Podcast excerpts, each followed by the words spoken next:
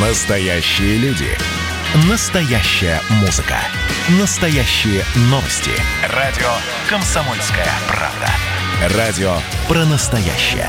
97,2 FM. эм. Не отключайте питание радиоприемников. Начинается передача данных. Здравствуйте, друзья! В эфире передача данных у микрофона Мария Баченина. Войну в Карабахе называют уже войной дронов. Давайте поговорим о том, как беспилотники изменили военные конфликты и нашу с вами жизнь. В эфире «Комсомольской правды» в передаче данных инженер, кандидат военных наук, специалист по беспилотным летательным аппаратам Игорь Табачук. Игорь Сергеевич, здравствуйте. Здравствуйте. Игорь Сергеевич, Министерство обороны Азербайджана распространило кадры, которые снимают дроны-разведчики, а, которые обеспечивают разные цели, видео с камер ударных беспилотников, вот либо записи, а, дроны камикадзе, в общем, сплошные дроны. Эти дроны чаще всего говорят, что они из Турции закуплены. Вот у меня вопрос в связи с этим. У какой страны самые лучшие дроны на сегодняшний день? Дроны-разведчики, дроны ударные, есть, кроме этого, дроны, которые способны способны ставить помехи и так далее. То есть достаточно э, вести разведку не только визуальную, но и разведку в эфире и так далее. То есть есть достаточно широкий спектр различных летательных аппаратов. Сказать, что Турция не лучшая, ну, наверное, было бы не очень э, справедливо по отношению к Израилю, к Соединенным Штатам. Ну, в общем-то, турки не единственные, кто делает дроны, хотя надо отдать им должное, они большие молодцы – и в свое время, так сказать, э, создали достаточно э, мощный задел в этом направлении, используя и наработки зарубежные, вот, и собственных инженеров. Турки, как инженеры, очень хорошие. И самое важное, что эти дроны есть, и они используются. Вот. Используются они э, не только в Карабахе. Вы знаете, что турецкие дроны используются и в Сирии. Вот, и составляют как вы правильно сказали, достаточно серьезную угрозу. Ну, то есть на сегодняшний день нельзя обозначить, что вот э, э США, Израиль, Канада или Турция, э, какая-то из этих стран является лидером по производству дронов? Сегодня современный дрон вот, это целый комплекс различных технологий, изделий, устройств, агрегатов, узлов, которые могут производиться разными странами. И сегодня специализация – является, в общем-то, залогом успеха. Не случайно в свое время был создан конвейер, смысл которого в том, что на каждом операции э, существует своя специализация.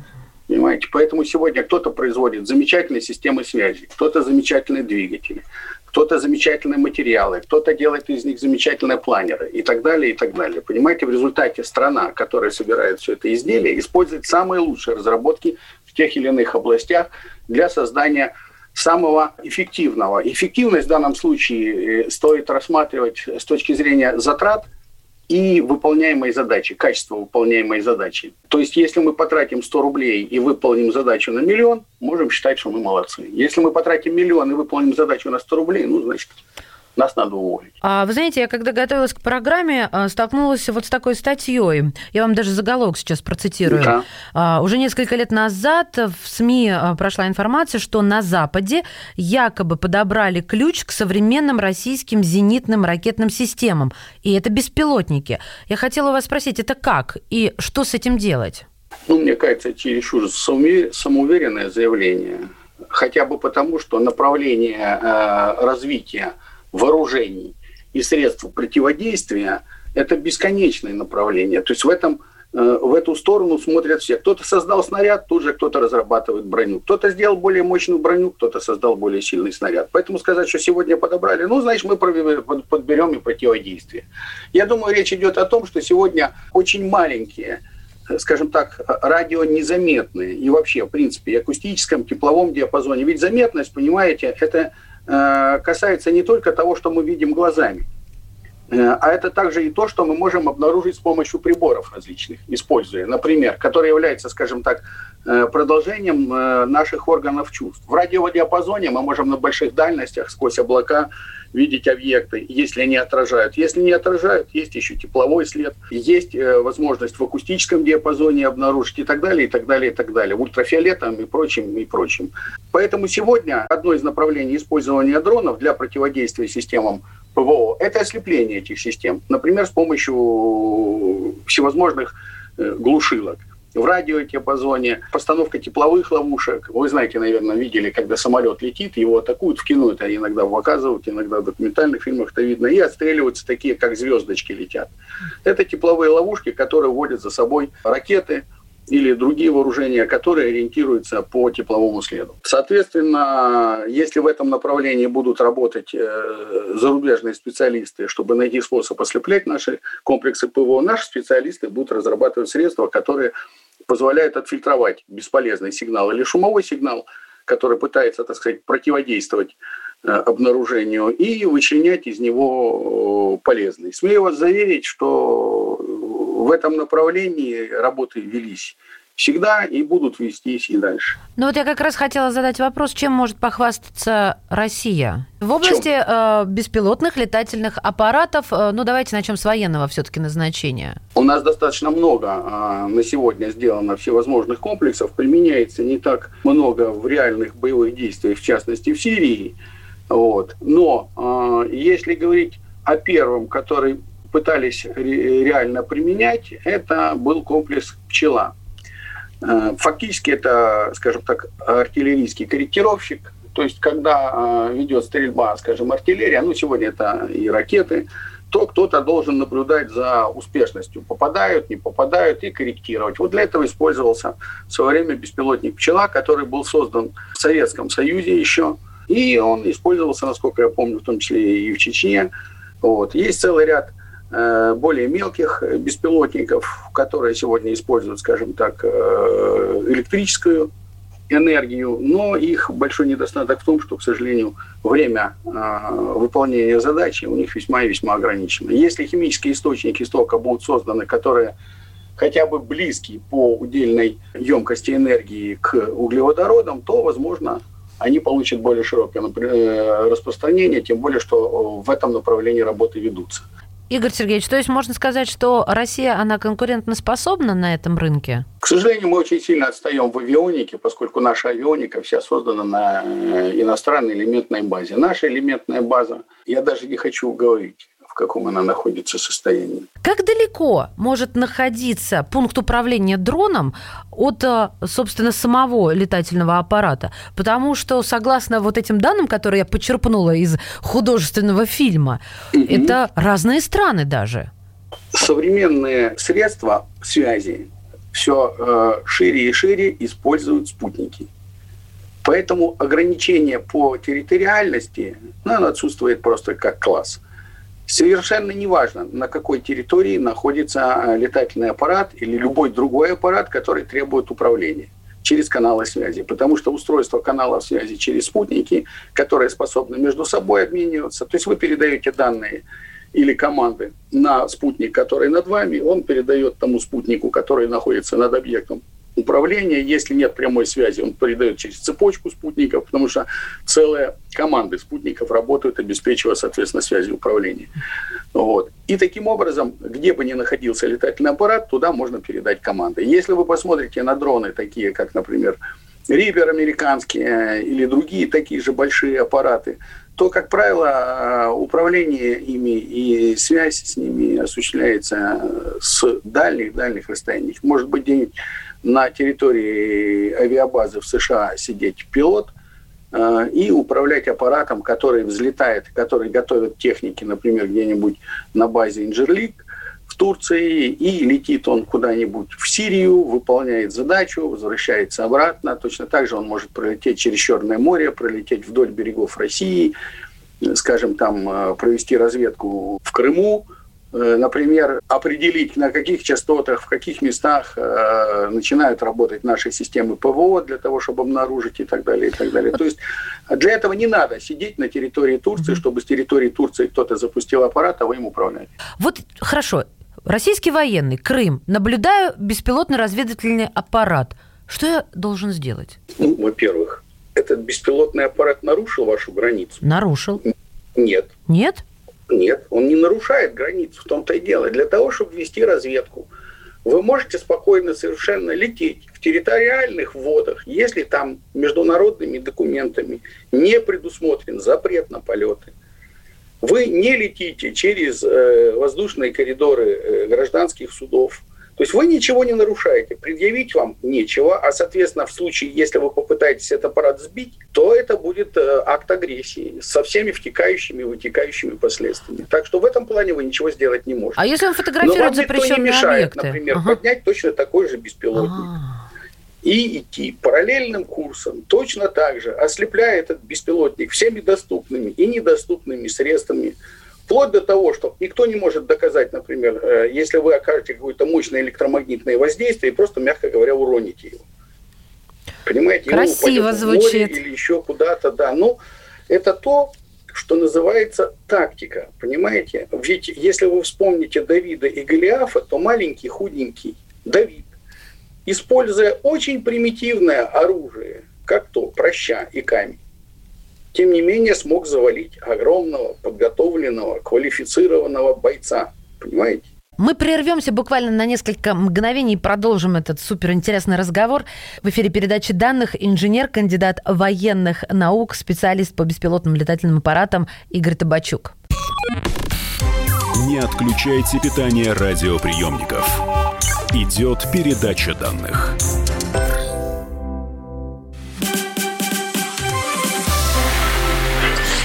Начало. Это действительно история, которая будоражит. Так вся страна обалдела. И Россия родина слонов, она от океана до океана, да. И мы, мы всегда правы, мы никогда не сдаемся. И самое главное, что же будет дальше? Комсомольская правда. Это радио.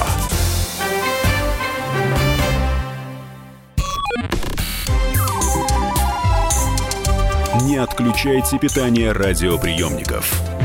Начинается передача данных. Мы возвращаемся в эфир. Вы слушаете передачу данных. У микрофона Мария Баченина. И как дрон на голову, сегодня вам рассказ об этих беспилотных летательных аппаратах. Инженер, кандидат военных наук, специалист по беспилотникам Игорь Табачук. Игорь Сергеевич, вот такой вопрос. То есть дроны могут летать, плавать а, под водой, да, то есть как человек над под водой. водой, на воде. А, и на воде. Они ну, могут... Для, на сегодня, например, ведутся работы по созданию, скажем так, средств э, для береговой охраны. То есть, когда просто вдоль берега курсируют э, лодки и определяют, что творится под водой, что творится в воздушном пространстве, что творится на воде. Для этого не надо человеку, чтобы по курсу туда-сюда носился кораблик. Ну, то есть, и еще я закончу по поводу плавать, летать. Бегать и прыгать могут. Ну, да, прыгать это да, я уже, знаете, да. или правда прыгать могут? Тоже, прыгать да ладно, тоже. а прыгать-то им зачем, Игорь Сергеевич? Ну, например, скажем, вам нужно... Э, сидит на крыше снайпер или на какой-то возвышенности вы не можете подлететь с воздуха, вас сбивают и так далее. Вы можете подползти.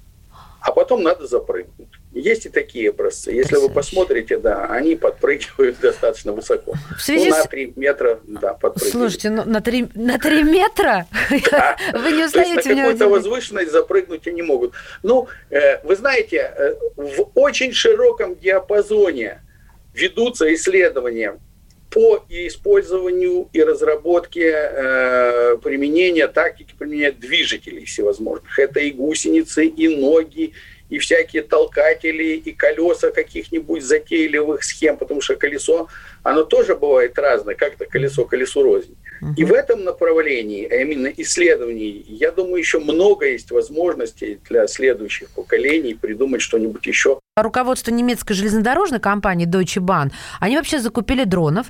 Те, значит, э, летают и охраняют эм, вагоны от вандалов, которые расписывают да, их аэрографией. И я думаю, как они их охраняют? Ну, вот тоже летают, ну, хорошо, сфотографируют, пока полиция приедет, они убегут. Нет. Они, значит, э, летят стремительно вниз, как только видят э, нарушителя, и э, не только фиксируют подозрительную активность, они вооружены электрошоковым пистолетом. Вот тут у меня открылись глаза.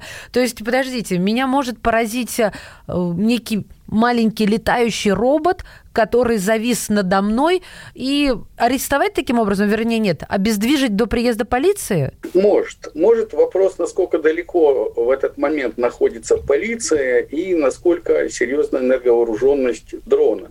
У него просто может сесть батарейка, понимаете? И тогда вы сможете убежать. Опять же, понимаете, Мария, вы как девушка добрая и законопослушная, не придумывайте средств борьбы с такими дронами. Но если встанет задача, я вас уверяю, люди, которые действительно серьезно собираются нанести какой-то ущерб кому-то, какой-нибудь существенный урон, они будут подготовленными. И эти дроны будут без против них не столь эффективны. Я бы вот так сказал. Понимаете? Поэтому сегодня говорить о том, что это очень замечательное средство там, борьбы, я бы не стал. Потому что это средство борьбы с законопослушными гражданами. В той же самой Белоруссии то, что там происходит, конечно, оно демонстрирует возможности власти по применению вот этих специальных средств. Но это до поры до времени, мне кажется, Мария. Хорошо. А вы мне скажите, пожалуйста, теперь о мирных целях поговорим. Я не, не, не до конца, наверное, понимаю, что уже есть, а что только в мечтах. То есть, что могут и чего не могут дроны. Мы говорили и плавать, и нырять, и бегать, и прыгать. Поиск людей, да или нет? Конечно. Более того, они уже используются для этого. И использовались, и, думаю, будут использоваться дальше. Понимаете, чем хорош дрон для поиска людей. Вы можете задать ему автоматический режим полета по определенному маршруту, и он будет послушно летать взад-вперед и искать, например, тепловой след. И он увидит на подстилающей поверхности тепловой какой-нибудь там пятнышко, которое, скажем так, контрастно по отношению к фону, и тут же свистнет вам, что вот такие-то координаты, там-то что-то подозрительное. Это может быть костер чей-то, а может быть и человек, а может быть еще. То есть, а это возможно, если людей завалило лавины, допустим, э, термодатчиком это найти? сложнее, это сложнее, но э, сегодня люди, которые ходят в горы, где есть, э, скажем так, лавинная опасность, всегда вооружаются специальными маячками. То есть в случае, если где-то, не дай бог, что-то произойдет, то из-под снега определенное время будет э, идти сигнал. И, соответственно, по этому маячку тот же самый дрон, поднятый в воздух, гораздо быстрее найдет пропавшего, потерпевшего, чем человек. Потрясающе. А может быть такое, что дрон оборудует, я даже не знаю, как это назвать, но чтобы он как собака чувствовал запах? Конечно, можно. Есть Серьезно? газоанализаторы. Да, чего ж нет. Сегодня существует достаточно широкий спектр газоанализаторов, потому что запах – это прежде всего наличие определенных молекул в газе, условно скажем так, какой-то там объем, который доступен с точки зрения концентрации для обнаружения конкретным датчиком газоанализатором. А дальше вы анализируете, скажем, что это за молекулы туда попались. Тоже есть всевозможное для этого и математика, и другие средства. Вот, и определять, что да, есть определенное наличие. Например, это было бы полезно, если, скажем, летать над газовыми магистралями. Летит такой себе дрончик, вот, и анализирует, есть ли утечка газа. И если он ее нашел, он тут же свистит, да, на таком-то километре такая-то плотность, такая-то концентрация, в смысле в воздухе, таких-то веществ. Туда выезжает бригада, определяет, локализует место повреждения и устраняет проблему. К сожалению, гражданское применение должно жестко регламентироваться законодательством. У нас очень долгое время оно отсутствовало как класс. И многие страны в этом направлении ушли вперед. Вот. Мне очень симпатично э, правительство Канады, которое очень э, оперативно реагирует на нужды рынка. Они буквально в месяцы э, подготовили и реализовали законодательные акты, что очень способствует развитию рынка, понимаете? А рынок, он за собой тащит, соответственно, и разработки, потому что если что-то востребовано и в это вкладывают ну, деньги, это покупают, то это начинают делать. И чем больше покупают, тем больше делают. Возникает конкуренция. Именно на этой волне появляется лучшее решение. Почему сегодня Канада является поставщиком оборудования, агрегатов, узлов – У них когда-то создали, и вот насколько я помню, первые э, компактные радиолокаторы с очень э, короткой длиной волны, то есть очень высокочастотные, которые получали практически картинку, понимаете, подстилающей поверхности. А Фото вот в радиодиапазоне. По поводу регуляции, а, какие проблемы чаще всего возникают с законом? Я про Америку читала, что там даже рекламу выпустили, как отстреливать дронов, реклама оружия, дробеви, дробеви, глушителя для дробовика, вот. А, то есть какой-то а, ковбой стоит и отстреливает рой дронов, окружающих над его личной территорией. Я понимаю, это Вообще, проблема. Да, это проблема, конечно, проблема. Но мы с вами уже говорили, Мария, об этом, что если кто-то пытается, скажем так, проявлять некую агрессию и создавать для этого средства, то кто-то будет обязательно создавать средства для того, чтобы противодействовать этой агрессии.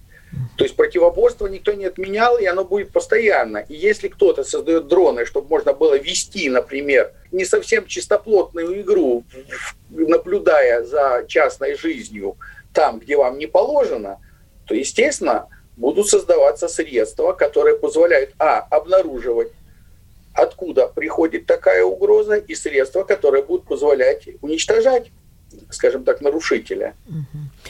Понимаете, а... так что это бесконечный процесс, и если сегодня кто-то летает на чужой лужайкой, я вас уверяю, конечно, будут по ним стрелять.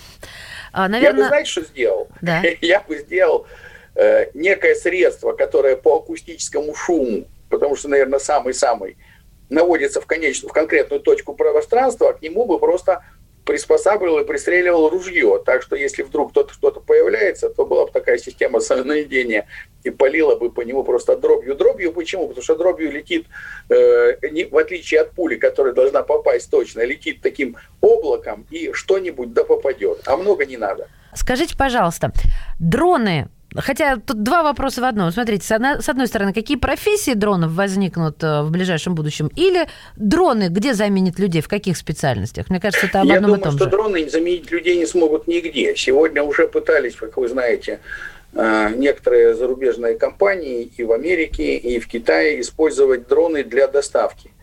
Но тут возникает огромное количество проблем. Если ваш дрон спится и рухнет где-нибудь на заправку, не дай бог, загорится, на бензозаправку, я имею в виду, и случится несчастье, вот, это будет проблема похлеще любых, там, я не знаю, политических скандалов. Вот. Поэтому люди боятся, которые обличены властью, сегодня разрешать полеты. Вот. Ну и это правильно. Вот э, я вам упоминал про разработку законодательства Канады, там очень просто все решили. Там сказали, вот здесь, здесь, здесь и здесь летать нельзя. То есть нельзя летать над э, скоплениями людей, нельзя летать над дорогой, нельзя летать над некоторыми зонами особого, так сказать, внимания. Спасибо вам большое за такой супер интересный рассказ. В передаче данных сегодня был инженер, кандидат военных наук, специалист по беспилотным летательным аппаратам Игорь Табачук. Игорь Сергеевич, благодарим от всей души. Спасибо вам. Передача данных успешно завершена. Не отключайте питание радиоприемника. Скоро начнется другая передача.